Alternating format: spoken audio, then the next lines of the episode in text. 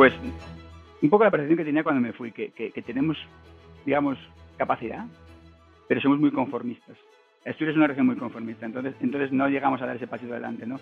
Em, preferimos, y es una carrera que ha tomado mucha gente, ser funcionarios, y hay gente que con 30 y pico años ha dejado su, trayectoria profesional para hacerse funcionario, da igual de qué, a, intentar arriesgar, ¿no? Y, y, yo tampoco soy una persona muy arriesgada, porque, porque al final siempre he tomado riesgos medidos.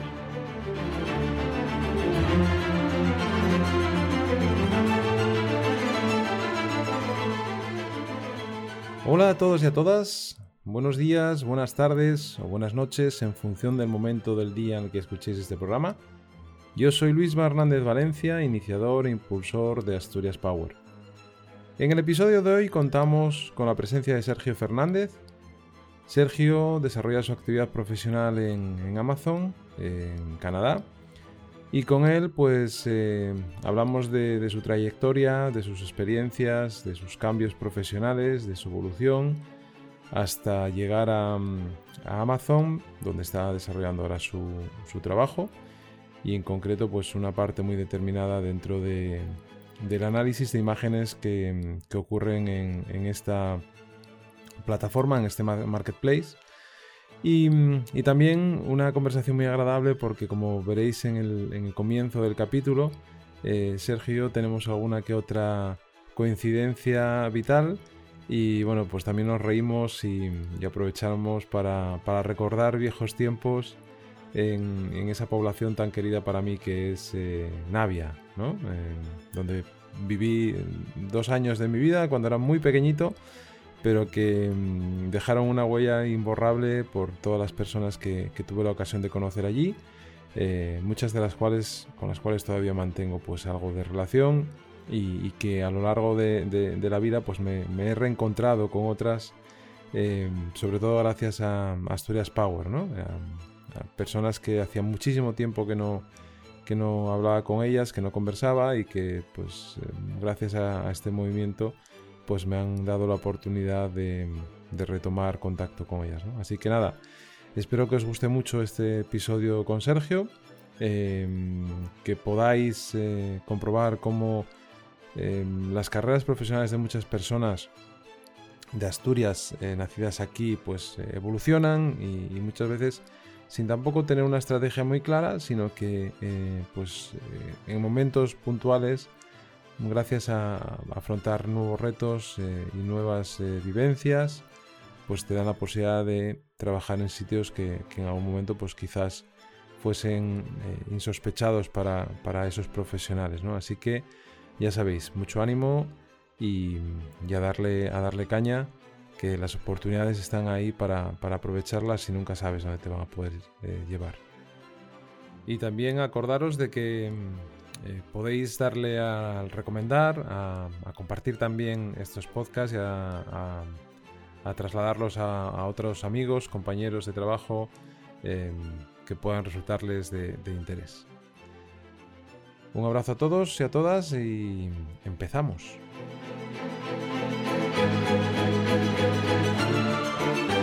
¿Qué tal, Sergio? ¿Cómo estás? Hola, Lema, buenos días. O buenas tardes para ti. ¿Qué, horas son en, Vancouver? Estás, ¿no? sí, en Vancouver, Canadá. Son las 9 de la mañana. Bueno, hay, hay una buena diferencia de, horario con, España. Complica mucho la, relación con España, si quieres hablar con alguien, familia y demás. Yo tengo dos niños y dos niñas y, al final complica mucho el tema de, hablar con los abuelos y demás. ¿Qué años tienen tus hijos? Tengo una hija de casi cuatro y una hija de seis meses. Bueno, qué bueno, qué bueno. Oye, ¿y de dónde eres, Sergio? Eh, yo nací en Cangas, Cangas en Narcea, Cangas la Buena, eh, pero muy de pequeñito, eh, con siete años, nos mudamos a Navia. ¡Ostras! Y mi, familia de Cangas, todo el mundo dice, ah, tú eres cangués falso, porque siempre cuando me preguntan dónde eres, yo digo que soy de Navia. Porque al final la vaca es donde pasa, donde, nace, ¿no? Y porque tengo mucho más raíces en Navia. tengo mucha familia en Cangas y, y, me gusta mucho ir y demás, pero pero me considero más en Naves, donde más encuentro mi, mi, espacio, digamos, mis amigos están allí. No tengo familia allí, más que mi hermana, que trabaja allí, pero el resto es verdad que está todo en Cangas, pero me considero más naviego que Cangas. Aunque bueno, un poco corazón partido. No, no, no sé si habíamos hablado de esto por LinkedIn en, en los mensajes. ¿Tú, sabes que yo viví en Navia dos años? ah, no, no sabía. ah, es que me parecía que, que esto no, Bueno, de hecho, yo creo que es la primera noticia que tengo. Esto que me acabas de decir en Navia, yo tampoco lo sabía. Eh, bueno, dos cosas. Una, de Cangas de Narcea, eh, para mí, eh, ahora mismo, en, este tiempo que llevo viendo en Gijón, ahora lo asocio a Manín. ¿Conoces Manín? claro, claro. Sí, sí. Vale, pues Manín para mí ahora es el rey de los...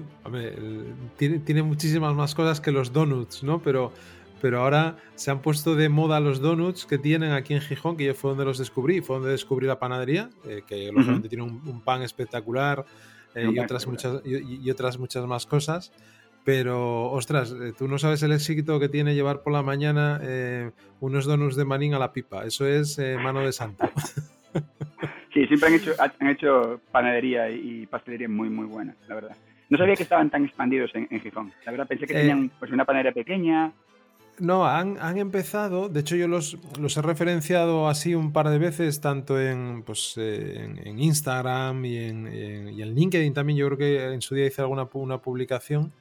Em, yo creo que ahora están en Oviedo y tienen también en Gijón, eso, pues un, pequeño obrador con un pequeño puesto, antes se podía tomar café, era como una especie de cafetería, Ahora con el tema de la pandemia, eh, pues lo, limitaron solamente a, la producción, ¿no? Eh, entras en la tienda, coges lo que necesites y, te vas.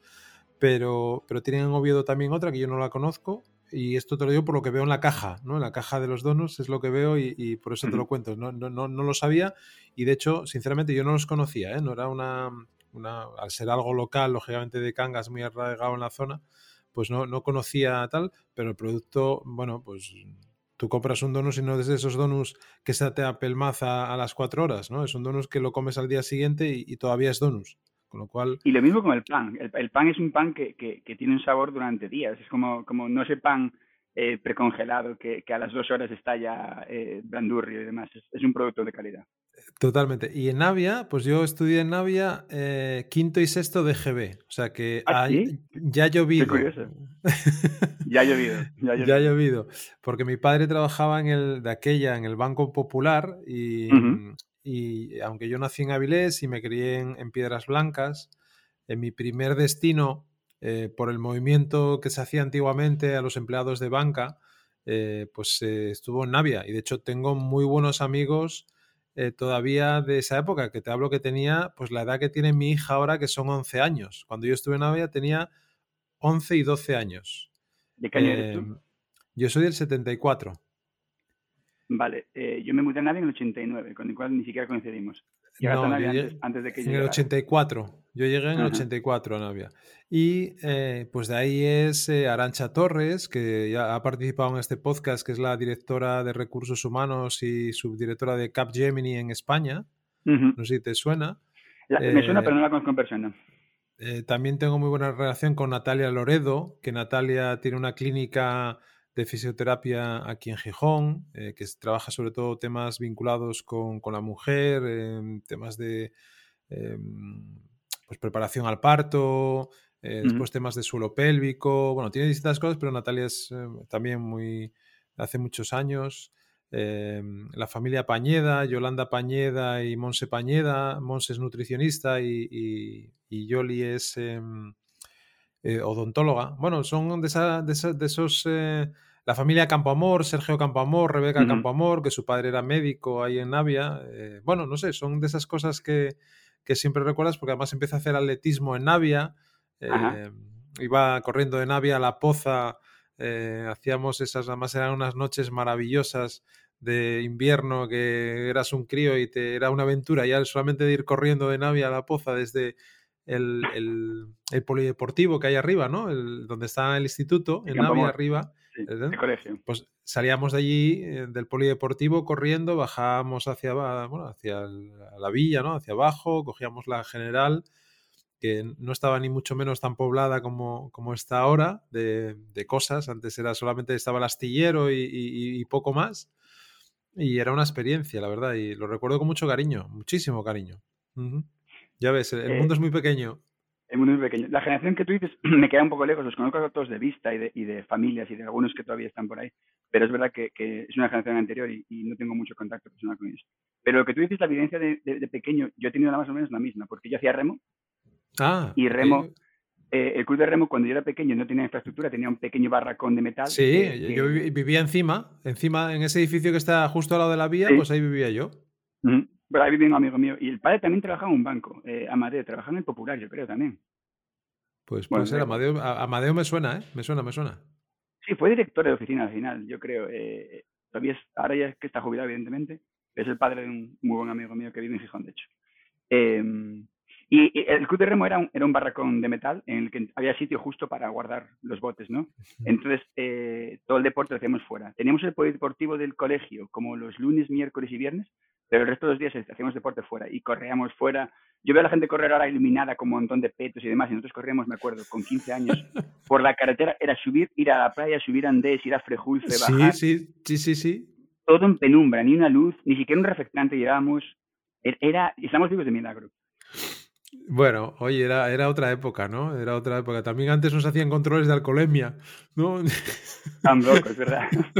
No, pero yo lo pienso, yo, yo, yo hago remo también aquí y aquí, aquí cuando eh, eh, se hace un poco oscuro y demás tienes que salir con luces. Los botes tienen que llevar luces en proa y en popa y demás.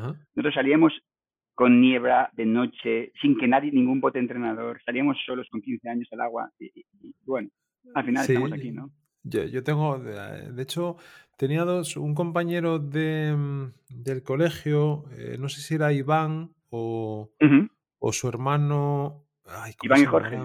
Sí, efectivamente, Iván y Jorge. Y, Jorge, eh, Arrillaga era el apellido, ¿puede ser? No, eh, joder, no me sale el apellido ahora, lo tengo en la cabeza. Eh, Rodil. Rodil, puede ser. Que vivían en, justo pasado el puente, ¿no? Justo, sí, sí. Ahí a la derecha, bueno, en el siguiente bloque, por ahí. No me acuerdo cómo, cómo se llamaba esa zona, que ya era pasada el puente, que tenía un nombre. Eh, me pillas, llevo cinco años sin ganar tres años sin ganar Eh, el spin. Ah, el spin, ah, eso es, eso es, eso es, efectivamente. Joder, vaya casualidad, madre mía, si lo, si lo buscamos. Mm, qué bueno pues el spin, pues efectivamente. Pues, Iván y Jorge son eh, bueno, compañeros de Club de Remo y, de hecho Jorge cuando nosotros éramos cadetes así. Porque Jorge, era muy bueno, ¿no? Jorge, lleva a ser campeón de España juvenil. Ah, eso, eso me, sonaba que era muy bueno. Iván, ya te digo, Iván, yo con él hacía atletismo. Eh, hacíamos ah, atletismo en el colegio, porque de hecho me acuerdo que teníamos un muy buen equipo, quedamos en los Juegos Escolares, yo había quedado subcampeón de Asturias de velocidad y el equipo de relevos en el que estaba Iván quedamos terceros de Asturias en esa época, ¿eh? vamos, quedamos unos, yogurines, vamos. Qué bueno. Mucha, mucha calidad deportiva en esa familia, porque el hermano mayor también sigue corriendo con 40 y ah, muchos. Y... Sí, eh, el hermano mayor juega al fútbol también, que yo después coincidí con él jugando al fútbol, con Ventura. Eso, justo. ¿Ves, ves? Nada, nada. Ahí escarbamos un poco y tenemos primos en común. Pues el hermano mayor, lo último que sé de él es que estaba en la zona de Cangas. Estaban, era el, director de Munillos, yo creo. Hizo una entrevista con, ay, con este Cazurro, con que está en la tele, que está en cuatro. Em, pues no lo sé, pero bueno, investigo, investigo, Aventura, que me hace, hace muchísimo que le perdí la, pista por, por, porque no, no coincido con él. Por último que sé, este, este, este rubio que hace eh, capítulos como de aventura y demás, que hace montañismo ah, y ahora hace un poco más eh, realities. Sí, eh, no me sé el nombre. Em, sí, que presenta, es la imagen de una compañía de seguros y... Exacto. Ah, no me sale el nombre. Calleja, Calleja. Calleja. Pues Calleja cuando fue al Parque de Munillos era justo, este, este chaval era, chaval, este señor ya, era el director del parque, por aquel entonces. Ah, Yo creo que hace pues como unos años, como tres o cuatro años quizás. No sé si sigue ahí. Vale, pues el rollo de bailar en la cámara y demás fue como muy gracioso. Vale, pues lo investigo. Lo investigo porque digo que Aventura hace muchísimo que no, no. Bueno, y a Iván y a Jorge lo mismo. Hace muchísimo que no sé de ellos. Pero bueno, pues Jorge todavía está en Navia porque yo creo que es profesor en el colegio de, de, arriba de. Del público. En, en Navia, si no está en Coaña, en el colegio de Coaña. Eh, Iván, yo creo que también está en Navia todavía. Puede ser su padre falleció hace unos años, era un, era un gran paisano. Es que el padre era el presidente del Club de Remo. Cuando ah, nada, muy buena gente. Yo ahí digo que, que sí, sí, sí. De, bueno, es que si nos ponemos a hablar de Navia no, no hablamos de, de, tu carrera, pero bueno, da, lo mismo. Eh, como esto no, no, tenemos a nadie que nos corte ni que nos diga lo que tenemos que decir, podemos decir lo que sea, ¿no? O hablar de lo que nos... es una pérdida de tiempo, yo creo, porque, porque yo no, no, no, no, el, remo, eh, como, como, disciplina y como, como, como, como forma de vida, eh, me ha servido mucho. Ha sido algo que, no lo sabía en ese momento, lo aprecié más con los años, evidentemente, porque mi entrenador, que era, era un tío muy de los 80, Miguelón, que también ha fallecido hace unos 20 años, era un tío que te metía una caña exagerada. Y físicamente andábamos como motos. Pero nos enseñó un poco esa disciplina, ese, ese esfuerzo de equipo. Y el remo es un deporte muy de equipo, que el individualismo al final no lleva a ningún lado. Si hay un tío muy bueno en el bote y los otros cuatro están, están descompasados, eh, no va a ningún lado. Sin embargo, cuatro que estén muy compasados bueno, hace que el bote se mueva muy rápido. Y eso me ha llevado a, a, mi carrera profesional, de verdad, a entender un poco la labor de equipo. Porque hay deportes de equipo como el fútbol y demás que siguen siendo más individualistas, yo creo. La metáfora no aplica tanto. Bueno, yo, fíjate que, jugué muchos años al fútbol. Eh, empecé a jugar en Navia, pero eh, en el cole, en el patio, a futbito, ¿no?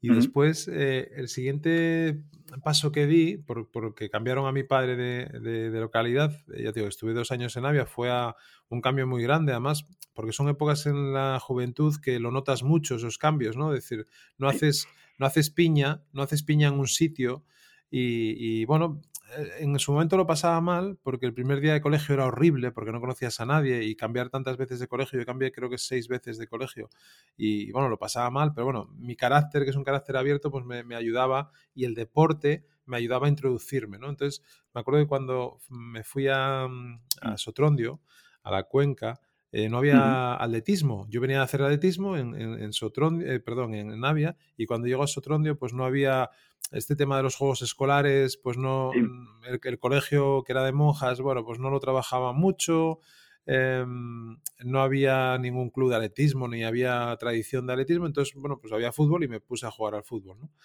Y, lo que tú dices, para mí el fútbol, aparte de ser una, mm, un deporte en el que haces amigos y, te relacionas y, haces... Em, aprendes a, a, sufrir, aunque como tú bien dices, a veces también es un deporte eh, individual. Yo, mis mejores amigos, eh, hoy en día, después de, con 47 años, e incluso después de igual dejar hace 20 años el, fútbol, aproximadamente, yo creo que hace ahora, este año va a hacer 20 años, eh, mis mejores relaciones, tanto a nivel personal como por casualidades de la vida, a nivel profesional, que has podido hacer pues algún proyecto con, con esos amigos, eh, vienen de ahí, vienen de, ese mundo mm, del deporte, ¿no? Eh, y yo creo que es algo, eh, a mi hija Marta, que es, además es muy deportista, le encanta el fútbol, pero juega al tenis, juega al hockey sobre hierba aquí en Gijón, en el, Grupo Cultura Covadonga, ha empezado a, practicar golf,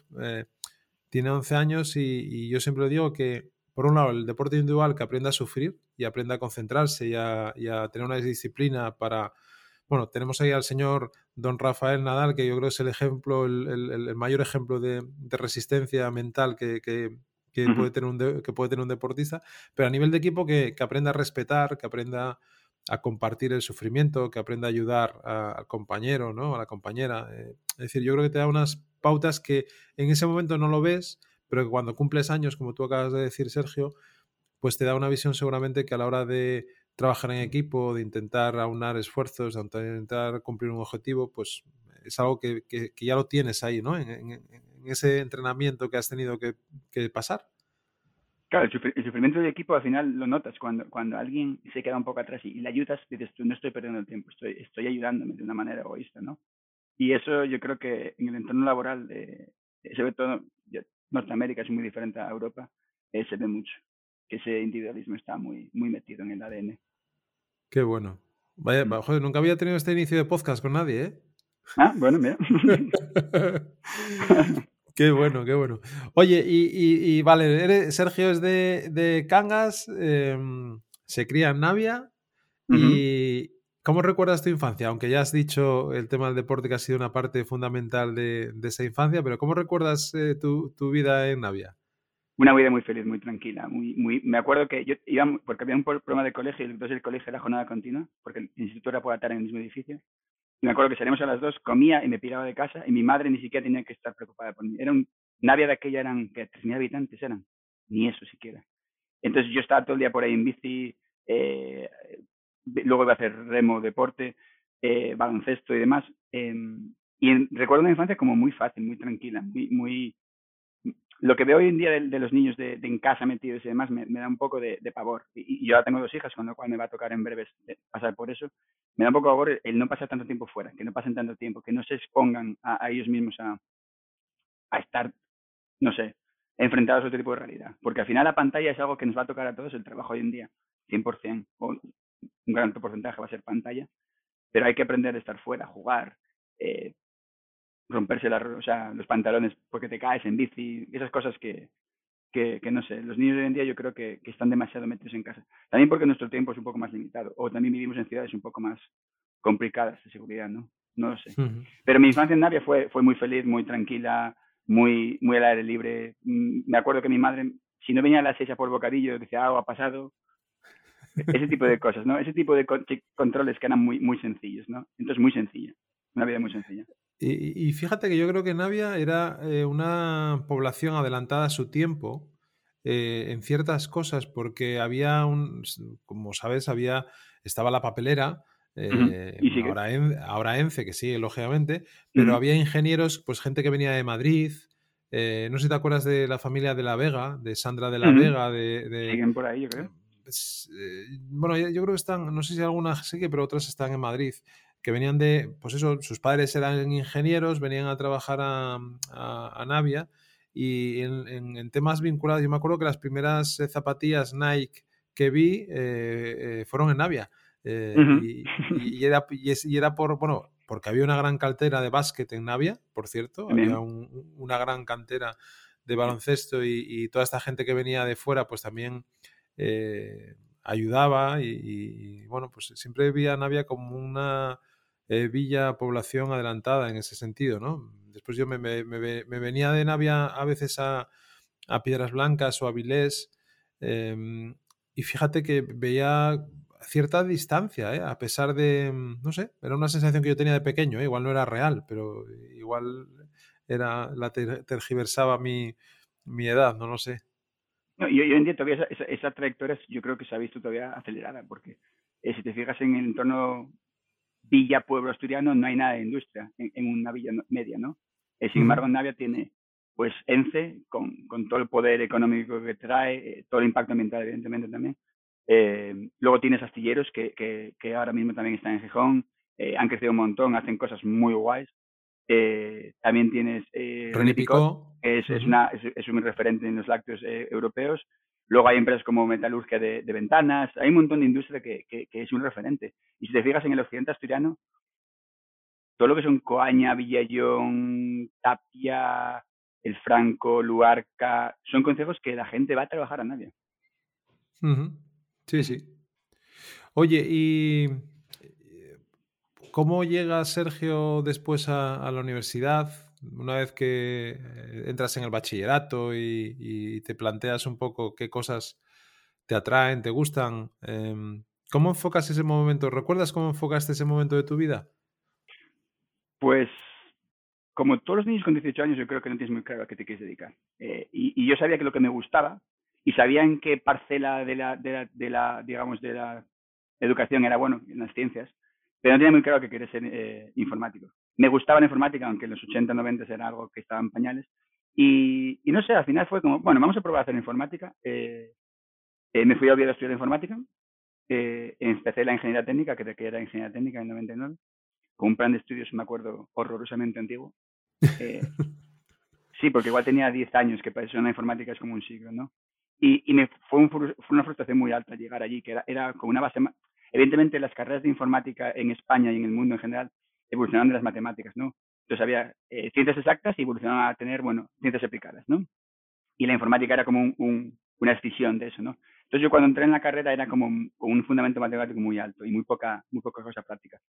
Eh, y me acuerdo que luchamos mucho por cambiar el plan de estudios. Hubo ahí hasta movimiento político y demás eh, en, en, los 2000 porque, porque el plan de estudios era, era muy arcaico. Y no sé, llegar a Oviedo, un poco más de libertad, una ciudad más grande, eh, nuevos círculos de amigos, nuevos, eh, nuevas personas, aunque muchos amigos míos estudiaban en Oviedo también, con lo cual al final nos juntábamos mucho. Y lo recuerdo como un impacto, eh, no sé, crecí de cierta manera, me salí un poco de ese cascarón. aunque mis padres estaban muy cerca, vivía con ellos y demás, la cosa fue, digamos, muy, muy natural, fue un crecimiento muy, muy, muy poco brusco. La carrera informática por aquel entonces tenía.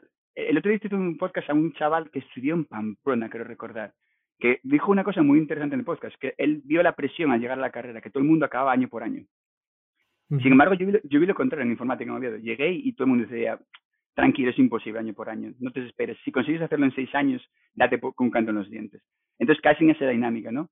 Y como el plan de estudios tampoco ayudaba, yo me acuerdo que me salí mucho de lo que era la educación de por sí. Hice muchas cosas alrededor de la educación. Eh, me metí en asociaciones, eh, no sé, en aquel entonces, pues algo que para mí marcó mucho mi carrera fue una asociación que se llamaba Astur Linux, que era cuando Linux era algo, algo muy, poco, muy poco mainstream y, y era muy complicado usarlo y demás. Y el tema del software libre fue algo que me hizo crecer mucho alrededor de lo que era simplemente la carrera. Y poco a poco fui encontrando mi camino y poco a poco me fui, ya digamos, hay que ponerse serio, Sergio, hay que enfocar la carrera y terminarla algún día, ¿no? Eh, me llevó seis años acabar lo que son los cursos de la carrera, ni siquiera el proyecto, seis años. O sea que tampoco soy un estudiante modelo en ese sentido. Pero bueno, es lo que hay. También empecé a trabajar bastante pronto porque mi padre era gerente de una empresa de automoción que fue creciendo creció a un nivel que no podían tener gente dedicada a informática, pero tenían dependencia informática. Entonces yo en mis ratos libres les ayudaba. Pues hacía compras, mantenimientos, lo típico básico. Y eso también me distraía un poco, pero bueno, de eso aprendí muchísimo también. Y mi padre en ese sentido es un referente, porque mi padre, en el mundo que hoy en día es un emprendedor y demás, mi padre en cierta manera fue un emprendedor en los 80, que, es algo muy raro, ¿no?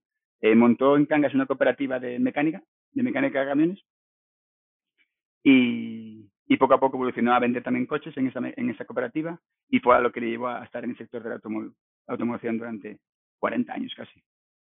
Ya está jubilado y demás.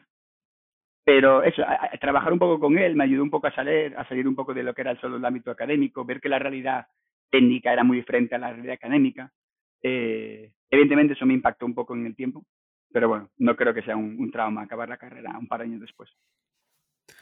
No, sobre todo date cuenta la cantidad de, acceso que hay hoy en día a, información técnica, ¿no?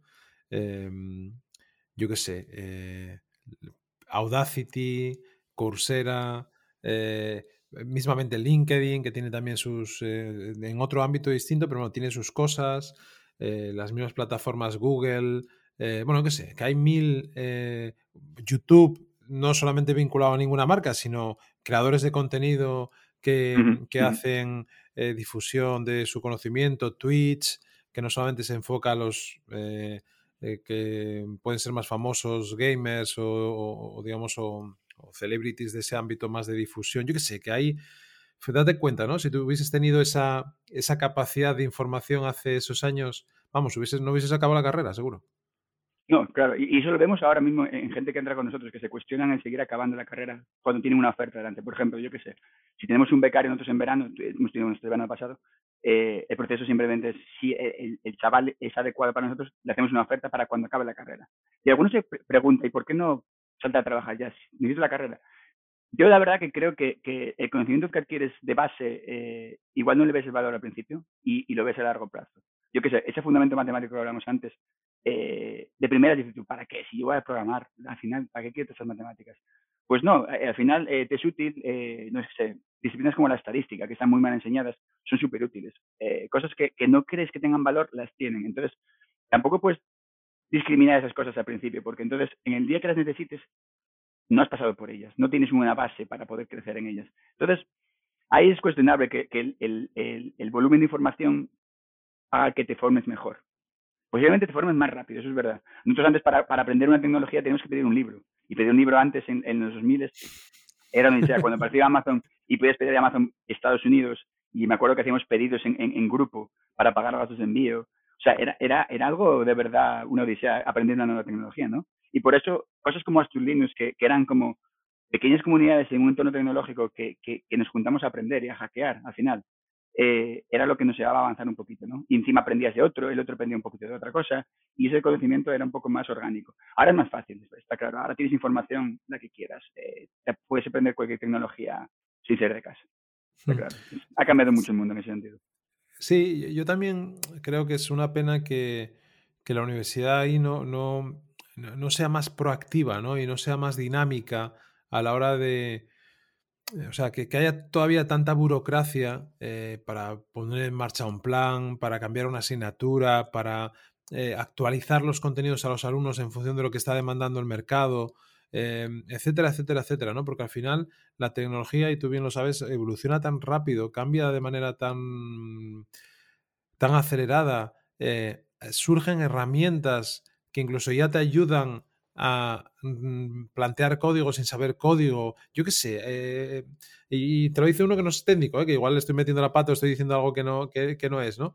Em, pero, joder, yo, yo que lo vivo también por, por, en el trabajo en el que estoy, en Bedro, que es una, empresa que está orientada a la consultoría de Data Science. Eh, la importancia de, la gente que entra con nosotros, que lo que sí buscamos es que, tengan calidad técnica y lógicamente en la universidad la adquieren en el doble grado de física y matemáticas, en la mm. carrera de informática, en las grandes carreras de ingeniería que hay en la Universidad de Oviedo, que mm, para muestra un botón, no solamente eh, Sergio que está ahora en Vancouver trabajando para Amazon, sino que hay miles de ingenieros y de otros profesionales asturianos que han cursado estudios en, estas partes más técnicas que están trabajando en las mejores empresas del mundo.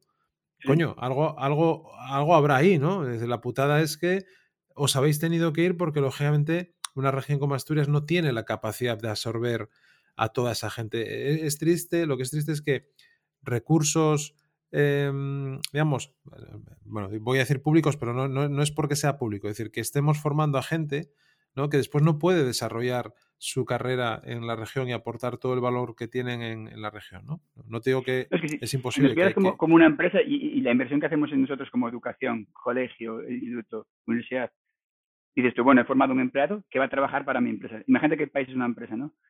Eh, cuando la has formado se te pida. Es como, claro. he quemado, he quemado dinero, literal. ¿Sí? Claro. Y, estudiar en Estados Unidos, por ejemplo, hablando con padres, que yo tengo muchos compañeros en Estados Unidos, evidentemente, eh, hablando con padres, una universidad mediana, no te abro una top, eh, te puede ir a 60, 80 mil al año, ¿eh? Más gastos del chaval estudiando. Sí, sí, sí, sí, lo, lo, sé, lo sé, lo sé. Entonces, estamos formando gratis a, profesionales para que, que, luego levanten otro país, sí, eso es verdad. Pero bueno, eso, eso es la realidad del mundo. Estados Unidos absorbe, absorbe todo el talento porque, bueno, tiene ese, ese, ese, digamos, ese ecosistema industrial. Quizás por dinamicidad, es muy, muy rápido, muy ágil. No por calidad, porque si te paras a pensar, tampoco una empresa media española no hace nada peor que una empresa media americana pero lo llevan a otra escala, lo llevan a otra dimensión y lo llevan a otro extremo que, que yo creo que les hace ir, ir al siguiente pasito. Y nosotros nos hmm. quedamos ahí. Es un poco Nosotros, eh, hablando mal, somos un poco acojonados, ¿no? Nos da miedo, nos da miedo el, el, proyectar lo que tenemos hacia afuera o hacerlo grande, ¿no? O por lo menos pensarlo, ¿no? Es decir, que, que, que no sé, es, es, como que tenemos un poco de complejo también en ese sentido, culturalmente, no lo sé. Bueno, tampoco vamos a ser tan malos, tenemos un poco complejo, pero ellos abusan de no tenerlo, o sea, están un poco encima de, la línea, yo diría. ¿eh? Eh, yo siempre digo con, el idioma, por ejemplo, todo es awesome, no hay, no hay nada que sea great, es todo awesome, hasta de, le das un café, awesome, es como, bueno, a ver, es un café, puede estar muy rico, pero sigue siendo un café, ¿vale? Entonces es como tienen una escala de valores todavía muy exagerada. Entonces nosotros la tenemos muy, muy encogida y ellos la tienen muy exagerada. Igual un punto intermedio es el más que tiene un balance mejor. Pero bueno, es. es. la Oye, y, después de, esa formación universitaria, em, ¿cómo te enfrentas o, cómo ocurre o cómo eh, te sigues formando o, buscas tu primera oportunidad laboral o aparece esa oportunidad laboral? Eh, pues eh, todavía no he acabado la carrera cuando estamos aquí. He acabado los cursos, te dije. Em, cuando acabé más o menos los cursos, me surgió una oportunidad laboral, una beca en, en Gijón, en un centro tecnológico, eh, y justo hice el proyecto final de carrera en ese año, eh, y luego pasé a contrato con ellos, estuve seis años en esa empresa, eh, pero intenté seguir estudiando, bueno, intenté, eso fue una odisea un poco complicada, porque cuando acabé la carrera técnica y leí el proyecto, me metí en la superior en la Politécnica. compaginar trabajo y carrera por aquel entonces en Asturias era, era imposible. Yo llegaba a prácticas y me acuerdo que el profesor decía, bueno, vamos a implementar lo que hemos dado en clase por la mañana. Entonces yo levantaba la mano y decía, eh, ¿me puedes decir qué habéis dado en clase por la mañana? No, si no has venido, lo siento. Y evidentemente la clase teórica no era obligatoria, pero la clase práctica sí. Y pasé un par de años muy malos en la Politécnica intentando hacer la superior y, y al final aprobé un par de asignaturas o tres asignaturas en dos años. Una cosa que, que no iba a llegar a ningún lado, ¿no? Eh, hubo un año que pasé, y eso fue un gran error, pero bueno, lo intenté. Me pasé a la UNED, a ver si con la UNED podía intentar avanzar más, eh, y no hubo manera. Entonces luego ya surgió, en Oviedo hicieron un máster de ingeniería web que era compatible con horario laboral, era de 6 a 9 de la tarde. Con lo cual yo me podía escapar de Gijón cinco y media, me iba con otro compañero de trabajo además, nos llevamos en coche a Oviedo, estábamos de 6 a 9 en clase y me volvía a Gijón a, dormir y a trabajar el día siguiente. Y concentraba todo el tema de, trabajo, de prácticas y demás los fines de semana. Con lo cual estuve dos años como muy en la cueva, pero bueno, conseguí sacar el máster y, y, y, digamos, acabar formalmente de estudiar. Aunque luego quería estudiar el doctorado y demás, empecé un poco con la idea, pero bueno, eso nunca llegó a ningún, a ningún sitio. Eh, ¿Qué percepción tienes de Asturias ahora? O sea, ¿qué, qué es lo que te llega? Eh, porque ¿cuántos años llevas fuera ya? Llevas unos cuantos, ¿no? Llevo 10 fuera, más o menos. No, eh, 10. Eh, ¿qué, percepción tienes de Asturias? ¿Qué es lo que te llega ahora mismo de lo que está sucediendo aquí a nivel de empresas tecnológicas, a nivel de, no sé, de otras empresas más pequeñitas que no tengan que ver con la tecnología, si es que tienes eh, información, amigos, eh, familia? Pues un poco la percepción que tenía cuando me fui, que, que, tenemos, digamos, capacidad, pero somos muy conformistas. Asturias es una región muy conformista, entonces, entonces no llegamos a dar ese pasito adelante, ¿no? Em, preferimos, y es una carrera que ha tomado mucha gente, ser funcionarios, y hay gente que con 30 y pico años ha dejado su, su trayectoria profesional para hacerse funcionario, da igual de qué, a, intentar arriesgar, ¿no? Y, y, yo tampoco soy una persona muy arriesgada porque, porque al final siempre he tomado riesgos medidos. Pero como región, como cultura, nos falta ese empuje de intentar avanzar un poquito más. Eh, somos muy de lo público, no sé cuánto es el porcentaje ahora de empleo público en Asturias, pero seguramente estamos hablando de más de un tercio, lo cual te lleva a parámetros muy poco sostenibles. Eh, es un poco ese conformismo, ¿no? Eh, es un poco inherente en el asturiano, ¿no? Somos, somos lo típico, tenemos mala hostia, pero, pero luego nos, nos, nos vendimos abajo un poco más en ese sentido, ¿no? Somos no tan empujados hacia, hacia avanzar. No sé, tenemos un poco ese, ese fondo también de, de las, no sé, de la época, industrial, que todo se vino abajo, eh, no sé, en las cuencas es, es, muy, muy grave ese problema, que, que no ha habido una, no ha habido algo que haya reintegrado un poco esa sociedad, que, que, que, ese motor económico tan grande que había se murió y se murió y no hubo nada que lo reemplazara, ¿no? Eh, y ese hueco todavía yo creo que lo tenemos como muy, muy latente en, el día a día, que no queremos en nosotros mismos de alguna manera. Creemos que podemos sobrevivir, pero no creemos que podemos sacar la cabeza de arriba, ¿no? Y al final, hay industria, evidentemente, pero es un poco anecdótico, ¿no? Hay industria muy potente, con capital extranjero, seguramente, pues ArcelorMittal, etc, etc eh, Dupont. Y luego seguramente hay pequeña industria tecnológica que sale, digamos, de manera orgánica, pero que sigue siendo anecdótico, ¿no? No sé, cuántas empresas se quedan en Asturias hoy en día, pero seguramente es anecdótico. Estamos hablando de un puñado de ellas, ¿no? ¿Y qué, que no es nada de la calidad del trabajo. la calidad del trabajo no te quieres hacer con el volumen de, cantidad de empresas, ¿eh? pero, pero bueno, al final es anecdótico, ¿no? Sí. Oye, ¿y, qué añoras de Asturias? ¿Qué es lo que más añoras?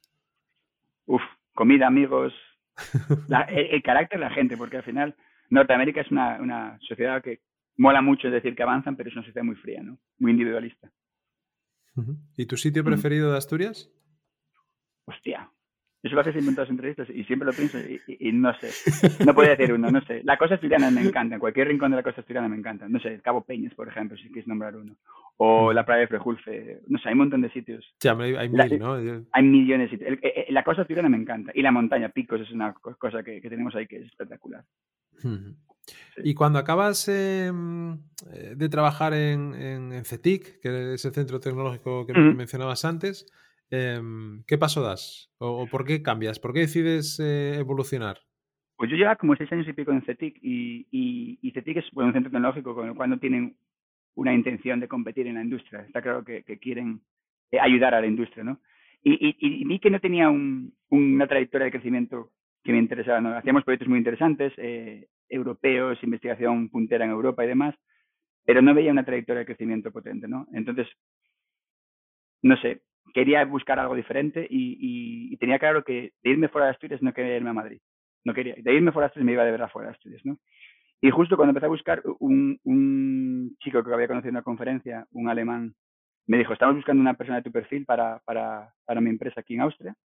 Y si quieres probar, hacemos la entrevista y vemos qué tal. Y pues hice la entrevista con ellos y, me planteé allí en mayo de 2012.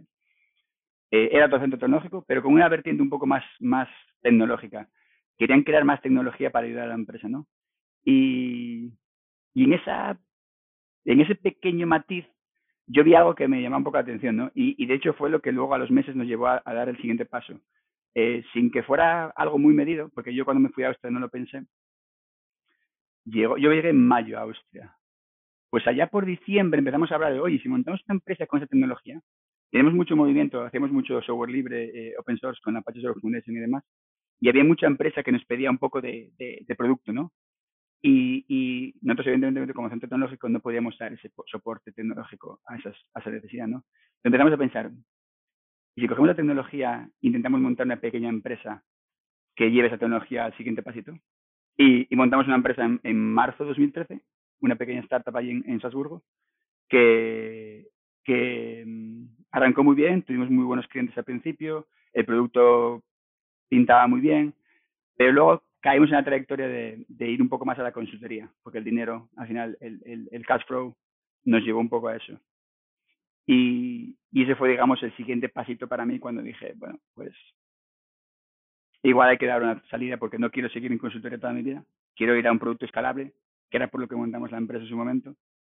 Y, y fue cuando, cuando, bueno, pensé en dar el siguiente salto. ¿Y, ¿Y ese siguiente salto a dónde te lleva?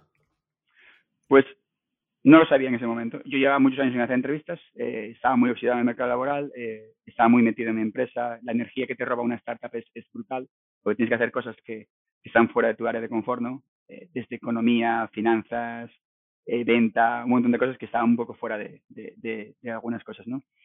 Y, y, es curioso porque cuando dije, tomé la decisión de decir, bueno, pues la empresa ya hacer una cosa que, genera dinero eh, y de hecho todavía sigue, funcionando. De hecho tiene un empleado asturiano todavía, que está en Gijón de hecho, o está en Oviedo, no lo sé.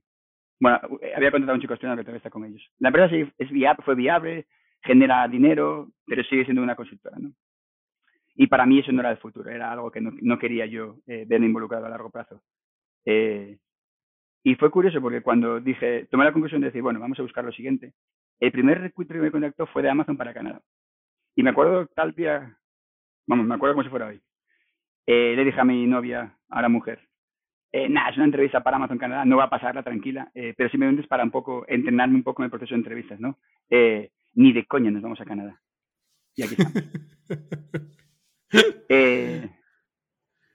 no sé, yo tampoco soy una persona que haya medido mucho mis pasos. He, tomado decisiones por instinto un poco y, tampoco las he planificado mucho y, y, estoy en Canadá. O sea, igual es un poco, un poco mi error el que, el que me dejo llevar un poco por el, por el, no sé. Bueno, pero también vas buscando lo que te gusta, ¿no? O, aquello que crees que, que puede aportarte más en tu, eh, no sé, en tu vida, ¿no? En tu... Claro. Quizás no, no piensas tanto, no sé, estoy hablando en alto, quizás no piensas tanto en tu proyección, que también, pero que lo que vas buscando es un sitio donde realmente puedas encajar, eh, valoren lo que haces, eh, pongas en, eh, digamos, en valor, se ponga en valor tu experiencia y todavía te permita seguir creciendo en esas inquietudes que tú tienes, ¿no? No lo sé. Más o menos, eso yo creo que es lo que yo llamo instinto, ¿no? Que, cuando veo que, el sitio en el que estoy ya no me da esa, ese, ese riesgo o ese, o ese reto, eh, quiero buscar lo siguiente y, y, me lleva a, bueno, a veces equivocarme seguramente, pero bueno, intentar crecer de esa manera es, es mi forma de hacer las cosas, ¿no? Oye, ¿y, y cómo vive un, un, asturiano de Cangas de Narcea, criado en Navia, en, en Vancouver? Pues muy bien, porque Vancouver es una ciudad relativamente pequeña. Tiene, Metro Vancouver tiene como 3 millones de habitantes, Vancouver en sí un millón, y yo vivo en un barrio residencial justo al sur de Downtown, que, es muy cómodo. Estoy a 15 segundos de la playa, tengo aquí el mar justo a dos calles. Eh, no sé, mucha calidad de vida, mucha paz. Eh, me voy en bici a trabajar cuando voy a la oficina. Ahora mismo no voy mucho, pero sigo intentando ir una vez a la semana por cambiar un poco de ambiente en casa, ¿no? ¿Seguís, con, eh, ¿Seguís en Canadá con restricciones eh, por COVID? Sí, o, sí, sí, sí, sí, eh, la oficina nunca ha cerrado, nunca hemos cerrado la oficina, pero, pero todo el mundo trabaja en casa de manera normal. La oficina sigue abierta, con lo cual a veces nos juntamos para reuniones y demás, pero la rutina es que por ahora estamos trabajando en casa, es la, norma de la empresa. restricciones las han rebajado un poquito, pero sigue habiendo un montón de cosas, no sé, pasaporte para restaurantes, eh, mascarilla en, todos lados, transporte público y demás. no en la calle como en España, aquí la mascarilla no, no se exige en la calle. Eh, pero sí, seguimos un poco todavía en eso. Expectantes a que venga la siguiente variante, a ver qué pasa, ¿no? es un poco... Es, eh, eh, la, historia nunca acabar, ¿no? Llevamos ya dos años en esta, en esta historia y yo creo que, que no le vemos final. ¿Y, cuál es tu papel dentro de, de Amazon en, en, Canadá? Pues yo empecé como ingeniero, porque yo era un, ingeniero, eh, lo que aquí llaman un individual contributor, y hace un par de años he cambiado un poco de rol. Ahora soy el manager de un equipo aquí en Vancouver. Eh, Sergio, perdona una cosa, solamente por, por concretar. ¿Estás en Amazon Web Services o estás en Amazon eh, que todos conocemos más habitualmente? Consumer. Estoy en Consumer. Sí. sí, sí. No estoy en Web Services. Eh, la empresa no te creas que están, desde fuera se puede ver como dos grandes empresas, pero desde dentro no es tan, tan diferente. Hay una cultura muy común. De hecho, es el gran éxito para mí de Bezos, que ha conseguido implantar una cultura de gestión súper uniforme en una empresa tan orgánica como Amazon. ¿Vale? Porque Amazon al final es una cosa muy curiosa, pero cada equipo es una startup. Cada equipo tiene, y cada equipo suele ser un equipo pequeño. Estamos hablando de cuatro a ocho personas. Eh, suele tener mucha flexibilidad para elegir tecnologías, para elegir, eh, no sé, planificaciones y demás. Y al final, aunque eso parezca muy orgánico, en verdad hay una cultura de gestión muy uniforme. Y ese es el gran éxito de Bezos, yo creo, en esta empresa. Y eso lo sé porque hace un par de años, como te digo, eh, cambié de rol, de ser un ingeniero, un, un IC, a cambiar a ser un manager. Ahora llevo un equipo de seis personas, en teoría 12 porque estamos contratando, pero, pero ha cambiado un poco mi, mi rol diario, ¿no? Ahora soy menos hacer cosas a un poco más organizar cosas. Eh, nosotros hacemos una cosa que es un poco, eh, ¿cómo decirlo? No tiene una vertiente económica directa. Eh, lo que hacemos es protección de marca. Eh, Amazon, como sabes, es, no solo vende cosas que Amazon es propietaria, sino que es un marketplace de terceros en el que hay unos socios que son vendedores que venden en la plataforma, ¿no? Eh, evidentemente, como en toda plataforma, hay un hueco de abuso en ella. Cualquiera puede intentar abusar de ella. Y, y nuestro capítulo básicamente es intentar proteger a la plataforma del abuso de la propiedad intelectual a marcas. Un ejemplo muy sencillo. Tú haces camisetas y le pones el logo de Nike a la camiseta, ¿no? Eh, eso, si tú no tienes licencia para vender Nike, no puedes venderla en nuestro marketplace. Es un poco lo que nosotros hacemos. Mi equipo en concreto, dentro de todo ese vorágine de problemática, que es muy gran, más grande de lo que parece, hacemos protección de imagen. Hacemos, protegemos todas las imágenes que ves en Amazon, de la primera a la última que se sube, eh, las escaneamos y verificamos que no tenga nada de propiedad intelectual que no se pueda usar. Mm, entiendo que, entiendo que para eso utilizáis herramientas de, Deep Learning o, o, cómo, gestionáis esa, parte. Eh, tecnológicamente, mucho Computer Vision, eh, mucho Machine Learning, mucho Deep Learning en particular.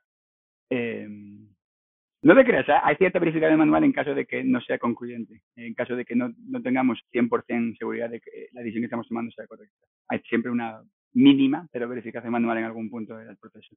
Eh, sí, eh, la tecnología eh, toda basada en Deep Learning, in-house, toda, toda hecha en casa, porque digamos que el estado del arte de la ciencia para nuestra problemática y nuestros requisitos de, de calidad y de escala no llega. Y, y, en ese sentido trabajamos, somos un equipo híbrido de ingenieros y, scientists eh, y, y producimos tecnología que, resuelve problemas de negocio en concreto con los parámetros que necesitamos. La tecnología que hay fuera no nos vale. Y de hecho publicamos mucho, nuestros scientists publican en conferencias internacionales y demás. Es curioso porque yo siempre he estado un poco involucrado en la investigación, siempre aplicada, y yo creo que nunca he hecho tanta investigación como aquí en Amazon. Hacemos mucha, mucha investigación. Siempre vamos un poco el pasito adelante. Por necesidades, al final. Si la tecnología que necesitas no existe, hay que crearla.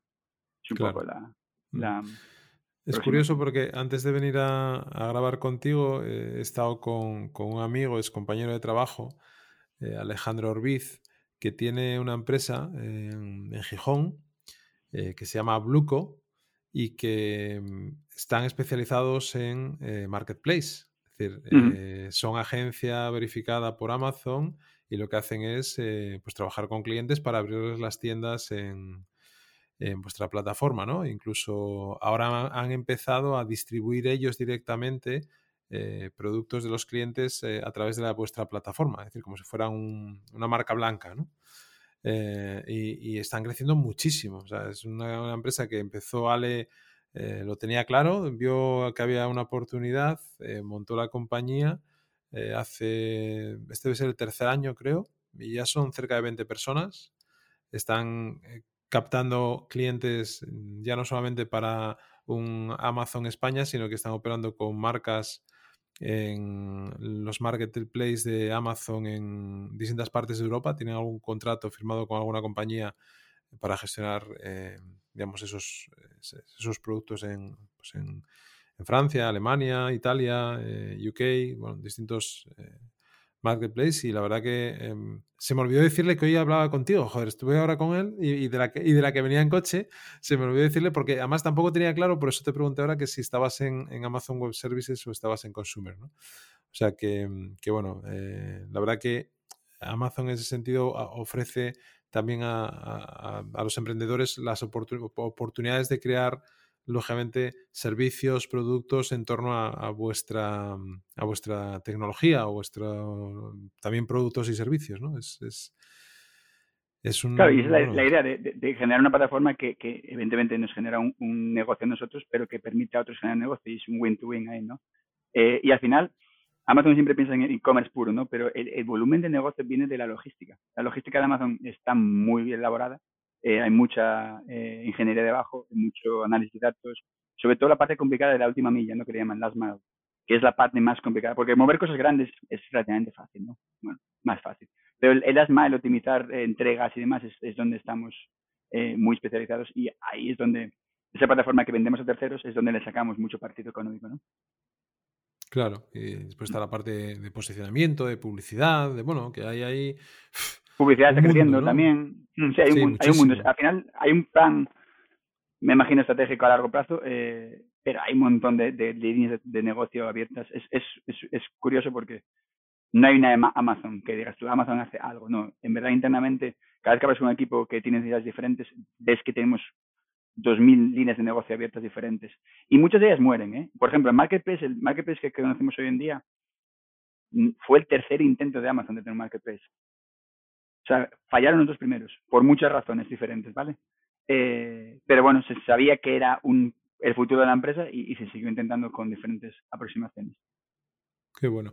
Eh, es curioso también porque hoy cuando estaba con Alejandro se salió eh, un momento porque tenía una reunión a las 4 con el account manager de, su cuenta en Amazon en España para hacer la, la, predictividad de lo que iban a facturar este año Em, eh, con el tema de, publicidad, ¿no? Decir, este año habían, habían invertido una cantidad, la habían cumplido, habían cumplido objetivos, con lo cual se habían subido escalafón en, bueno, en, el ratio que tienen ellos de, de, sus partners y estaban ahora pues eh, proyectando lo que iban a, facturar este año en, publicidad vinculado a, pues, a los nuevos clientes que les iban a entrar, a los, a los proyectos que tienen.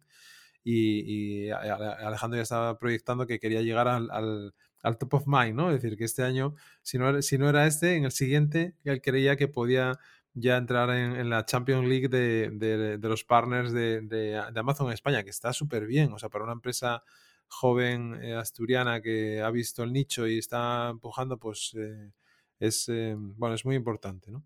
No nos conoces, ya me pasado la referencia online porque, porque no Sí, sí, sí, te, lo te paso y te, te, paso por LinkedIn el contacto de Ale para, mm, para que lo mm. conozcas. Que, que, esa es otra labor de Asturias Power, ¿no? Al final, muchas cosas que ocurren, es curioso, pero mira, el, el, otro día, el fin de semana pasado, hablaba con Arturo Ordieres de E.ON, que trabaja en E.ON en Alemania, en Essen, eh, es uno de los responsables de eh, la parte de tecnología que tiene la eléctrica alemana. Mm, y, por ejemplo, no conocía a Jeremías Iglesias, que es eh, una persona que trabaja en el Banco Central Europeo en la parte de tecnología y que estudiaron en el mismo instituto en Gijón, en el Instituto, en el instituto del Piles, y estudiaron más o menos pues un año, dos años eh, arriba o abajo, ¿no? que tuvieron que coincidir, pero lógicamente ni se conocieron en esa etapa del instituto, ni se conocían ahora después de el, estar ambos más de 20 años fuera de Gijón y fuera de España y no tenían el conocimiento el uno del otro. ¿no? Entonces, ¿qué, les dije? No os preocupar, eh, mensaje compartido en LinkedIn, oye, eh, Jeremías, este es Arturo, Arturo, este es Jeremías. Eh, ala, eh, a ver si encontráis un hueco y os conocéis ya que estáis a 30, 50 kilómetros el uno del otro, ¿no? Es que la parte de networking es brutal porque, porque es la que te lleva de verdad a, encontrar caminos que, que tú solo no encontrarías, ¿no? Por eso tienes que tener siempre compañeros de viaje, porque tu, tu visión de la realidad es limitada, evidentemente. Cuantos más líneas tengas alrededor tuyo y más, eso, más compañeros, más amigos, más gente que te empuja a hacer decisiones, yo creo que es cuando llegas a, a cosas que no creías que podías llegar, ¿no? Y la red personal yo creo que es importantísima. Profesional, personal da igual. Sí, eh, totalmente. Mm. De hecho, mira, es muy curioso porque yo os conocí el podcast y, la asociación por un chico obetense que de familia naviega que jugaba baloncesto conmigo de pequeño. Gelo. Eh, tú lo conoces como Ángel Suárez.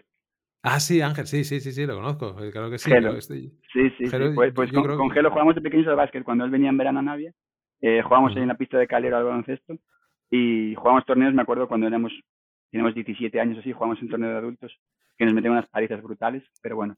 Y, Ángel está, está, está, en SEAT. Está en SEAT en Barcelona, sí. sí, sí. Qué bueno. Ya, pues no, no, no, lo sabía. Igual me lo comentó, pero ahora mismo no, no lo recuerdo que me haya dicho. O sea, que me haya dado tu referencia, ¿eh? no, no estoy seguro ahora. Porque no, porque Gel y yo, yo creo que hace un montón que ni siquiera nos vemos en persona. Lo tengo en LinkedIn, le sigo un poquitín las cositas que hace con los niños y eso, pero, pero no, hace, hace años que no lo veo. Pero pues igual, estamos hablando de 10 años, ¿eh? Es un fenómeno, Ángel. Súper generoso, eh, súper buena gente, muy, muy buena gente. Eh, oye, Sergio, ¿y, ¿y dónde te ves dentro de cinco años? Uf, ni diez. Sinceramente. Justamente qué te gustaría? Voy a cambiarte la pregunta. ¿Qué, te gusta? Que, no, no, no, voy a cambiarte la pregunta. Lo voy a llevar a la parte personal. ¿Qué te gustaría que, tus, que tus hijas hicieran dentro de cinco años? Es una buena pregunta, porque justamente estamos en una discusión, mis hijas tienen cuatro años y dicen que no es bueno mover a los hijos cuando tienen más de siete, nueve años, ¿no? Es un poco la franja que, aunque tú eres un ejemplo de que, de que al final se sobrevive. Eso es, eh, efectivamente, era lo que te iba a decir. Eh, y estamos justo mirando casa aquí para comprar casa, con lo cual te, ata un poco comprar casa, ¿no? Eh, no lo sé, porque me gustaría que tuvieran un poco la cultura de, de, pasión americana, de, de, llegar al siguiente extremo, pero me gustaría que tuvieran también la cercanía familiar, e, esa humildad que tenemos en Asturias, esas cosas me gustaría también inculcárselas, ¿no? Entonces tampoco descartamos volvernos a Asturias en algún momento dado. Dada el mundo de hoy en día, tampoco descarto en algún momento volver, trabajo en remoto, si surge un proyecto interesante, volver, no lo sé, sinceramente es algo que, que no lo pienso, es imposible pensar tan a largo plazo para mí. No me sale, no me sale natural. bueno, no, no, no pasa nada. Eh, no, pero, pero seguramente cinco años seguramente quizás volver a Europa. Igual no España, ah. igual no Asturias, pero volver a Europa quizás. Y, ahí, por ejemplo, Amazon os da facilidad. Es decir, si tú quieres, una, vez, una vez que estás dentro de la compañía, entiendo que una compañía tan, tan grande, con tantas posibilidades de centros de trabajo, de diversificación de servicios, productos, tal, tal, tal, entiendo que tienes esa opción, ¿no? De, levantar la mano y decir, oye, mm, me gustaría ir aquí. Eh, no sé, si vas al portal de trabajo de Amazon, Amazon.jobs, eh, verás que hay miles de ofertas de trabajo, ¿no? Y esas ofertas también están abiertas internamente. Tú te puedes cambiar de equipo de una manera totalmente, eh, digamos, súper sencilla, soportada por la empresa, te ayudan económicamente a moverte. O sea, todo ese proceso está súper montado. Eh, de hecho, es muy natural que la gente, también es muy cultural, ¿no? Que la gente no esté más de 3, 4 años en su mismo equipo. Se cambian para crecer, para aprender nuevas cosas y demás. Entonces, es muy, es algo que está muy pensado para que haya una agilidad y una movilidad muy alta. Eh, por ejemplo, en mi caso, llevo casi cinco años en el mismo equipo, lo montamos cuando llegué, yo fui el primer ingeniero. Es como muy raro que haya en este cinco años. Igual es mi cultura también, ¿no? Pero aquí la gente suele cambiar de equipo cada cuatro años, tres años, es como, como muy dinámico, ¿no? Y al final, pues tú hablas con el, con el manager de otro equipo, oye, que mira, he visto que tienes esto aquí, me, quiero saber un poco más del, del, producto que estás trabajando, si te interesa una entrevista interna, evidentemente, y si surge, pues te cambias de equipo. Y puede ser equipo en la misma oficina o equipo en otro país. Qué bueno. Oye, Sergio, pues eh, no sé qué más preguntarte ya. no sé. La verdad que, hombre, podríamos hablar de muchas cosas, ¿no? Pero bueno, tampoco es para, para estirar esto eh, mucho más. Mm. Yo creo que, que ahora ha estado súper bien, me lo he pasado muy, muy agradable, de verdad, porque además ese comienzo vinculado a, al, al, al, terruño, eso siempre, eh, siempre es emotivo, ¿no? Y a, y a, mí además, yo soy una persona muy, no sé, mi, mi, hija me dice que estoy todo el día llorando, ¿no? Que soy muy demasiado, demasiado mm, eh, romántico, ¿no? Pero, pero, joder, es que lo siento así, ¿no? Yo, yo veo, eh, veo estas cosas y, no dejo de emocionarme, ¿no? Porque ver a una persona que, que ha, mm, bueno, pues que se ha hablado su futuro, que ha, se ha esforzado, lógicamente, que ha intentado mejorar, eh, que ha progresado profesionalmente, eh, que ha creado una familia, que está trabajando a miles de kilómetros de su casa y de, sus padres o de sus eh, familiares cercanos, joder, tiene mucho mérito, ¿no? Y, encima, si eso, lo ideal sería que eso después reportara algo aquí, ¿no? Que es lo más complicado, que, que Sergio, que tiene una trayectoria X o Pepín o Juanito o Manoli o, Ana, ¿no? Que, han tenido que salir fuera de, Asturias, que han tenido una experiencia vital, profesional, pues agradable, buena, eh, lógicamente dura, porque aquí nadie regala nada, la gente piensa que las cosas caen del cielo y del cielo cae agua de vez en cuando. Pero eh, el, motivo de Asturias Power también es un poco ese, ¿no? El hecho de intentar que toda esa gente que está afuera, eh, que en algún momento y no sé de qué manera todavía, aunque tengo alguna idea tengo, que, pudieran aportar cosas a, su tierra, ¿no? Eh, no lo sé, bueno, yo igual es que soy un poco utópico. No, no es utopía. Por ejemplo, si lo llevas, yo creo que, que, mi experiencia personal eh, ha sido dura por, por, todos esos cambios, pero no ha sido tan dura, por ejemplo, si te pasa a pensar alguien que en los 60, 70 se fue a Suiza, un español, ¿no? Y yo tengo varios amigos de mis padres que, que hicieron esa trayectoria. Y se fueron a Suiza sin hablar idioma, sin un céntimo, sin educación, y, sacaron adelante una familia y una carrera y luego se volvieron a Asturias seguramente con mucho dinero ahorrado. ¿no? Eh, esa es una experiencia que, que, en verdad Asturias les reportó, hizo que creciera, hubo gente que montó empresas con, con, ese, con esa trayectoria. ¿no? Entonces tampoco es utópico pensar que, que gente puede volver y, montar proyectos interesantes. ¿no? Yo sinceramente siempre tengo ahí en la cabeza montar una pequeña empresa que haga algo interesante desde Asturias, quizás no para, para vender en Asturias, pero vender fuera. Eh, y si te fijas, pues no sé, compañeros de mi generación como pues de mi generación hay mucha gente en Google, están, pues no sé, está David, está Iván, está Ramón, eh, hay gente en Amazon también, pero también hay gente que ha montado empresas, ¿no? Tienes a, a, Miguel en Londres, o hay gente que ha montado cositas y que, y hay esa, esa, ese empuje, tampoco es algo que puedes descartar, que alguien con esa energía y esa, esa, experiencia también pueda traérselo y decir, bueno, pues montamos un proyecto que quizás no sea Amazon, evidentemente, pero que sí sea, pues, en una escala muy diferente, algo, algo que lleve a dar un pasito adelante y poner un poco a Asturias en el mapa. Es utópico, sí, pero tampoco imposible, ¿no? No, no, totalmente, estoy totalmente de acuerdo. Con Miguel estoy detrás de él a ver si en las próximas semanas se, se deja engañar para, participar también en, el podcast. Ando, con, hay como mucha gente que soy como el, pesado, ¿no? Estoy ahí, pum, pum, mensaje, mensaje va, mensaje viene, siempre lógicamente desde el respeto, ¿no? Y, y sabiendo que joder, que, sé que mucha gente y la gente, todo el mundo va limitado en su tiempo, tiene sus, sus obligaciones, su responsabilidad, su familia, su tiempo de ocio. Y, joder, y ya está aquí el pesado Luisma eh, dando, la, dando la, la data, ¿no? No, pero por ejemplo, el, tiempo de utilizas es muy limitado, está claro, pero, pero por ejemplo, yo nunca había hecho un podcast, es mi primer podcast, y está es interesante tener un poco de, tiempo para reflexionar y hablar de manera abierta sobre estas cosas, ¿no? Entonces, si consigues que Miguel te haga un hueco, pues, pues mira, su experiencia vital es, interesante, eh, así como la de cualquier otra persona que tal. Si tienes más contactos, ya te digo, avísame porque eso, ya te digo, hay, gente de nuestra generación o de mi generación que, está en, todo el mundo, pues no sé, Diego está en, en Sydney, en Atalasian, eh, en Google tenemos tres o cuatro de Uniobi también, eh, Amazon otros cuantos, y sobre todo Amazon Madrid, evidentemente. O sea, hay un montón de gente repartida por el mundo en muchos sitios, ¿no? Y, y, bueno, igual es anecdótico porque no es una norma, no es una trayectoria que, no sé, el 50% de estudiantes en el hagan cosas así. Pero son anécdotas interesantes de contar. Eso es. Bueno, Sergio, pues oye, eh, un abrazo fuerte para ti, otro para toda tu familia, la, que tienes ahí al lado, que he visto por ahí que aparecía tu hija, no sé si era la pequeña o la mayor, aparecía por ahí detrás. La mayor, eh, la mayor. que está que, que, lógicamente tienen su derecho a, aparecer y a, ver qué está haciendo su padre en la mañana. Le encanta cotillar las, pantallas, siempre que estoy en reuniones le encanta cotillar. y, lógicamente a, tu familia de, Asturias. Mm. Y siempre digo lo mismo, nos vemos en el camino, Sergio. Pues el camino no está muy lejos, porque yo estoy, como mi hija tiene seis meses, me voy de baja paternidad ahora en abril eh, y estaré tres meses por España. Un poco repartido entre País Vasco y Asturias, porque mi mujer es, vasca, eh, pero estaremos por ahí en primavera. Bueno, pues oye. Eh, Así que si coincide, pues nos tomamos un café o una cerveza o lo que sea. Efectivamente. Invitado estás a. Yo siempre digo lo mismo también. Invitado estás en, a conocer La Pipa, que es un espacio peculiar y que eh, seguramente que te, llamará la atención y te gustará. Así que bueno. Te tomo la palabra, igual me acerco a verlo. Cualquier otro sitio. Venga, Sergio, pues un abrazo muy fuerte. Pues nada, Luis, muchas gracias. Venga, nos vemos.